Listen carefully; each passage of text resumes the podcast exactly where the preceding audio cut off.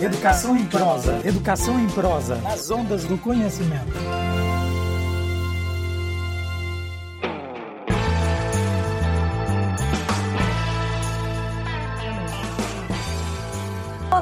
Minha gente. Esse é o nosso primeiro podcast, episódio 1. Nosso podcast chama Educação em Prosa. Convidamos você para conversar sobre diversos assuntos relacionados à educação. E ó, não precisa ser professor não, hein? Pode ser aluno, pai, mãe, qualquer cidadão que queira participar conosco. E na verdade, a nossa intenção é desvendar alguns assuntos ou temas polêmicos que às vezes fica só no âmbito escolar e esquece de ir por todo a extensão territorial, não só de Goiás, viu? Vamos ter pretensão do país. Então, meu nome é Sara, eu sou da Gerência de Educação à Distância do CEPFOR Goiás e hoje vou falar sobre o tema avaliação e suas contribuições para a aprendizagem. Só que eu não venho só, não. Trouxe uma convidada, uma pessoa de alto gabarito e que sabe do que vai falar. Seu nome é Valéria Marques, ela é servidora da educação né, da rede estadual aqui de Goiás, mas também integra equipes como Formar, Instituto Gesto e Fundação Lema. Tudo bem, Valéria? Oi, Sara, tudo bem? É um prazer estar aqui em Goiás, na minha rede do coração, minha rede de formação, onde eu aprendi tudo que eu sei de avaliação, começou aqui, então é muito bacana estar aqui. Que bom. Para a gente começar a conversa, antes de vir para o bate-papo, acho que é bom a gente falar sobre essa questão da avaliação, mas dentro de um processo atual entendido não só como resultado de testes e provas. Ela também é entendida como resultado de trabalho, de pesquisa e que tanto alunos quanto professores e a equipe escolar de forma geral acabam trabalhando no processo. A gente tem avaliação diagnóstica, avaliação formativa, comparativa, somativa e muitas outras. Pensamos neste encontro por vários motivos. Estamos nos aproximando do final do ano, muitos estão preocupados com o que irão avaliar ou da forma como serão avaliados. Nós tivemos mais um ano atípico, Apesar de algumas escolas já terem retornado presencial, estarem em semipresencial, ainda temos o ensino remoto como uma prerrogativa, né, até final de dezembro. E além disso, sabe o que vai acontecer, né, gente? As avaliações externas. Inclusive, esse podcast vai acontecer depois do SAEGO, mas na intenção maior é que você se prepare e ouça isso para o SAEB, para o Enem, para as outras avaliações que vão vir aí até o início de 2022. Então, nesse processo, acho que é importante se você puder salvar, compartilhar, passar para alguém aí no WhatsApp. Estou falando isso porque também é importante dizer, antes de começar o diálogo, que nossa intenção é tornar esse podcast bem interativo. Você vai poder dar sugestões de temas, vai poder fazer perguntas, porque vamos tentar é, antecipar os temas futuros que vão acontecer. Mas até chegar esse momento, a sua participação em compartilhar e curtir já vai ser muito importante para nós. Vamos para a conversa, né, Valéria, que fala demais. Essa questão de, de poder usar essa ferramenta, a gente acaba, às vezes, extrapolando até como professor. Para iniciar essa nossa discussão, eu queria fazer uma espécie de bate-papo mesmo, sabe? Uma entrevista. É, como você definiria a palavra avaliação? Comecei falando que ela, às vezes, é complexa para alguns. Como é que a Valéria vê a avaliação? Avaliação é tudo ah, no meu ponto de vista, avaliar começa desde o primeiro momento, quando você acorda, que você abre os olhos, você já começa a avaliar como vai ser meu dia hoje, o que que eu vou fazer, para que que eu vou fazer, que roupa que eu vou colocar. Ao olhar no espelho, você se avalia se aquela roupa ficou boa, não ficou. Então, avaliar faz parte do processo do dia a dia.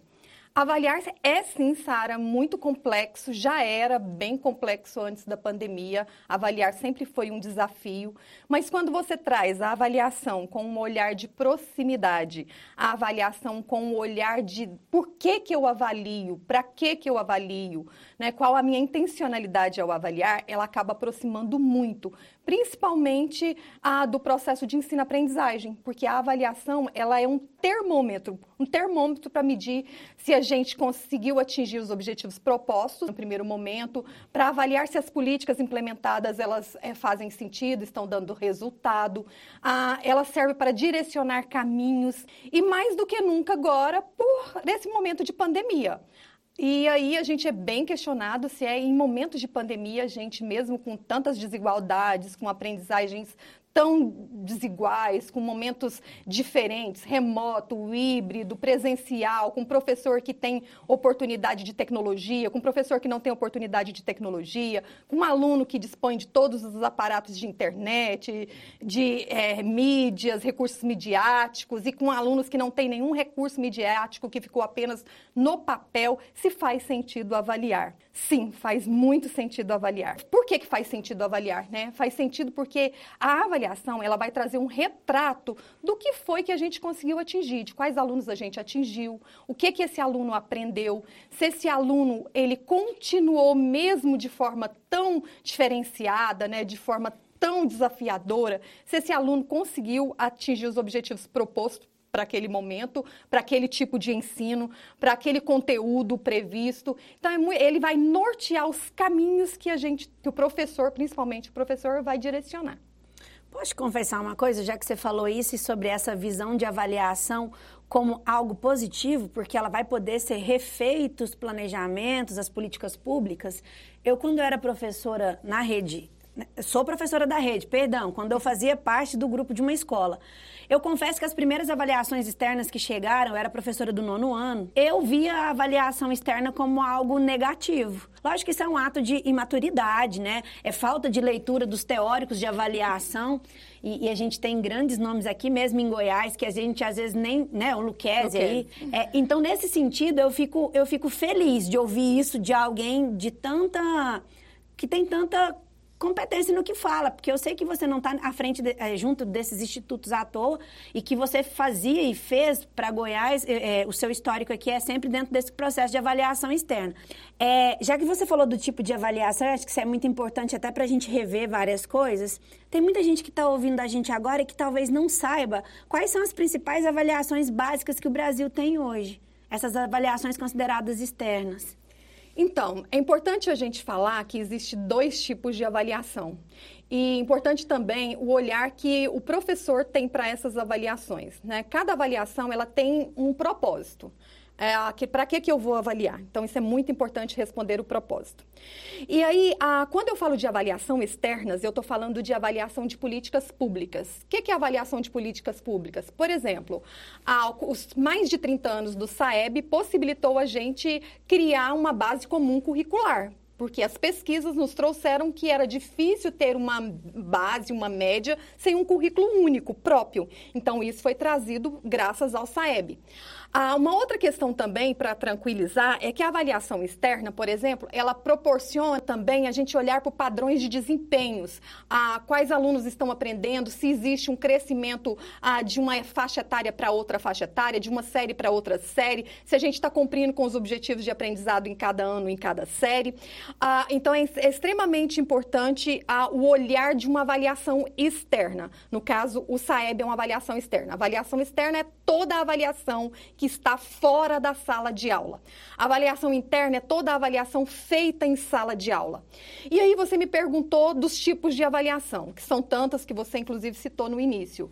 A avaliação, ela, ela tem que ser olhada como um instrumento, como uma metodologia. Ela tem que ser olhada como um instrumento que vai potencializar as aprendizagens. De que forma que eu faço isso? Então, eu começo sempre com uma avaliação diagnóstica. A avaliação diagnóstica é sempre no início de um ciclo.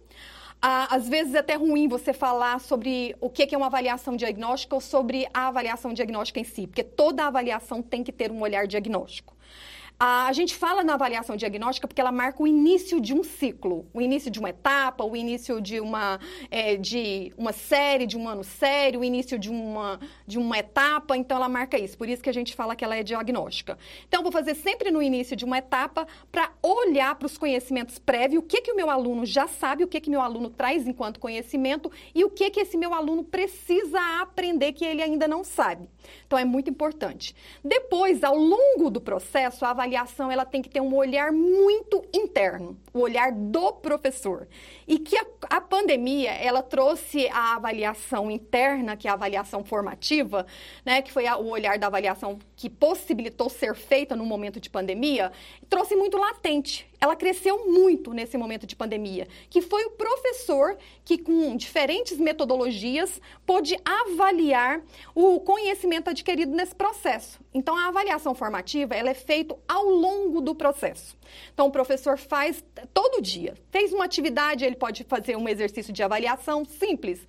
Aprendeu? Não aprendeu? Né? Queixa, é, faz uma, uma atividade ali que já traz um resultado. Ele pode colocar um quiz, ele pode colocar uma gamificação, ele pode colocar rubrica, diferentes possibilidades de avaliação. Então, é muito interessante que esse olhar da avaliação formativa cresceu muito, trouxe um olhar muito para a pesquisa de como potencializar ainda mais essas aprendizagens através da, forma, da avaliação formativa. E para fechar esse ciclo, a gente tem a avaliação somativa, que é sempre no final de um ciclo, para avaliar o que foi aprendido ao longo daquele processo. Então, diagnóstica no início para saber, para olhar para os conhecimentos prévios, o que meu aluno já sabe, o que meu aluno não sabe, a avaliação formativa para acompanhar o processo e a avaliação somativa para olhar para as aprendizagens adquiridas ao longo do processo. Então, esse olhar é extremamente importante para o professor. Então, avaliar é um ciclo. E é bom dizer que à frente de qualquer avaliação, a gente tem que ter o currículo. O currículo que norteia a aprendizagem. E a avaliação ela é um instrumento de medir se o currículo foi trabalhado, se o currículo foi compreendido, né, se o aluno atingiu os objetivos propostos pelo currículo. Então, quem norteia a aprendizagem é o currículo. A avaliação ela é um termômetro, é um instrumento de medida e acompanhamento da aprendizagem dos nossos estudantes. E o que eu ia te pedir era se você poderia orientar um professor, uma professora, para como ele organizaria, mas você já disse. É diagnóstico no início, ele vai fazer a, a formativa no Ao processo e para o final ele faz a somativa para fechar e, e, poder ver o que, que ele tem que melhorar, o que, que deu certo, o que, que não deu certo.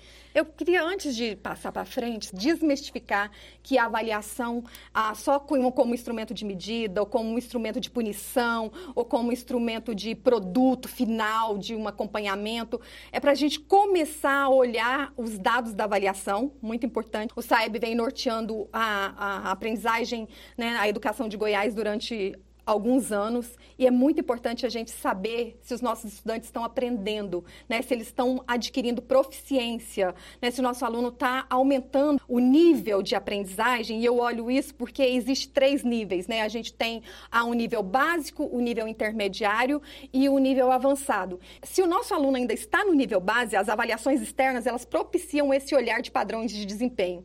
Se o meu aluno está no nível base, mesmo ele atingindo o objetivo, ele ainda está no básico básico. Esse aluno tem muito que crescer, ele tem que sair do básico para o proficiente, para o avançado. Então, quando eu falo, ah, mas está tudo bem, meu aluno aprendeu, aprendeu o quê? Aprendeu quanto que meu aluno aprendeu? E só o olhar para o resultado da avaliação é que vai propiciar esse trabalho. E eu gosto muito de falar assim, ó, que a avaliação, ela começa, o processo da avaliação começa quando termina. Então, quando você aplica a avaliação, você corrige a avaliação e você tem o dado da avaliação, aí que começa o trabalho com a avaliação. Aí você vai olhar o que, que meu aluno acertou. O que, que meu aluno errou? Das questões que meu aluno acertou, ele acertou as questões mais difíceis? Ele acertou questões mais fáceis? Ah, como que eu sei se meu aluno chutou ou ele realmente acertou? Porque se ele acertou só questões difíceis e errou todas as fáceis, provavelmente esse aluno chutou. Se o meu aluno acertou questões fáceis, questões medianas e questões difíceis, ah, houve uma gradação. Então, o meu aluno aprendeu. Também, quando você termina a avaliação e que você olha para o que o aluno aprendeu, quais foram as habilidades que meu aluno aprendeu, você também tem um retrato. Né? Meu aluno aprendeu quais habilidades? Meu aluno não aprendeu quais habilidades? Aí, a partir das habilidades que meu aluno não aprendeu, é que eu vou fazer o trabalho de impulsionar as aprendizagens. Valéria, excelente. Só como a gente conversou no início, é um tema que se desdobra em vários e vários outros assuntos. Mas eu acho que já deu para você que está nos ouvindo perceber que é importante. Já começa a pensar sobre essa proposta do avaliar para além do, do resultado, não priorizar só também o processo, mas como a Valéria colocou aqui hoje, o ciclo todo, do início, do meio, do fim, e quando chegar ao fim, o que, que eu faço com isso? Porque não é só um número ao final do processo, acho que foi isso que a Valéria deixou bem claro. Quer deixar uma consideração final? Quero sim. Eu quero tá chegando o Saeb, Enem, e você pode me perguntar aí, professor, você que está do lado, que foi um guerreiro nesse momento de pandemia, que se inventou, que foi blogueiro, que foi psicólogo, que foi terapeuta, né, que fez e aconteceu, que mostrou mais uma vez que você sim está à frente, independente de tecnologias ou de não tecnologia, que você faz a diferença na educação. Eu gostaria muito de deixar um recado que é muito importante fazer as avaliações externas que estão por vir. As avaliações externas, elas, elas não são são para julgamento, elas não são para avaliar o professor, elas não são para avaliar as didáticas, elas não são para avaliar o aluno. A avaliação externa, ela consegue ter um olhar de turma, um olhar cada aluno importa para fazer a conjugação daquela turma. Então, o resultado do SAEB, ele só pode ser válido se a gente tiver uma porcentagem acima de 80% ah, de presença. Então, é muito importante que o aluno vá fazer a prova, porque ele indo fazer a prova, ele está contribuindo com o resultado da turma dele, porque o SAEB é um resultado de turma. Então, não é, não é para avaliar professor, não é para avaliar escola, é para avaliar políticas públicas. E é muito importante porque o Saeb termina com uma série histórica agora. Né? O Saeb, como eu já disse, tem mais de 30 anos e ele fecha uma série histórica agora, em 2021, porque a gente tem uma nova matriz a partir de 22, porque a gente tem a base, a base comum curricular, e a gente precisa de uma nova matriz para substituir.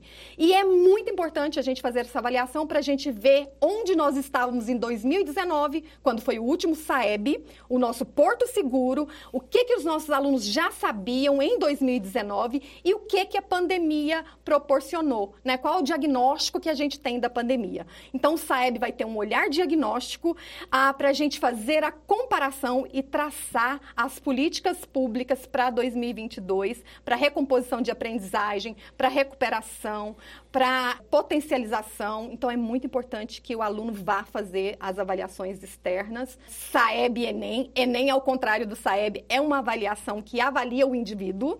Então, avalia o aluno. Então, o aluno é muito importante que ele vá, porque é uma questão de progressão, entrada na universidade e conquistas. Então, é isso. A avaliação é desafiante, são temas para falar mais, mais uma, duas horas. E é só o começo para despertar a curiosidade. Então, gente, nós estamos tanto em sintonia que a Valéria fez um, um, uma consideração final, acho que é muito importante. Porque ela é a continuação, continuação do episódio 2 do Educação em Prosa, nosso próximo podcast. Quem ficou afim, quem gostou, quem curtiu, quem quer compartilhar, estamos nas, nas plataformas streaming, no Deezer e também no Spotify. É só entrar lá, Educação em Prosa, você vai nos encontrar. Deixa o nosso abraço aqui, o abraço de toda a equipe e aguarde que mais episódios virão.